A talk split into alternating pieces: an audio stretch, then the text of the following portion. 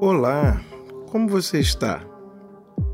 A reflexão de hoje tem como referência o texto de Tiago, capítulo 1, do versículo 2 ao versículo 8. Meus irmãos, sintam-se felizes quando passarem por todo tipo de aflições, pois vocês sabem que quando a sua fé vence essas provações, ela produz perseverança. Que essa perseverança seja perfeita, a fim de que vocês sejam maduros e corretos, não falhando em nada. Mas, se alguém tem falta de sabedoria, peça a Deus e Ele a dará, porque é generoso e dá com bondade a todos. Porém, peçam com fé e não duvidem de modo nenhum, pois quem duvida é como as ondas do mar que o vento leva de um lado para o outro. Quem é assim, não pense que vai receber alguma coisa do Senhor, pois não tem firmeza e nunca sabe o que deve fazer. Nós falamos sobre Deus em vários ambientes e ocasiões, o que é, sem dúvida, um bom negócio a fazer.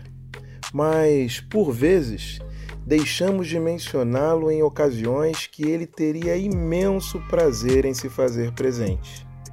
E uma dessas ocasiões é quando estamos para tomar algum tipo de decisão.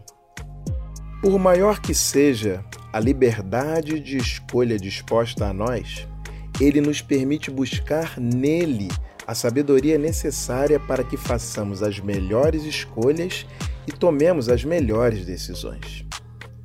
Quando você precisa tomar uma decisão, o que você faz? Tenta decidir sozinho pede conselho a alguém? Ouça, sempre que você não souber o que fazer, experimente perguntar a Deus. É sério, ele responde. Aproveitando o ensejo, sobre o que você está precisando decidir agora. Por que não fazer um teste?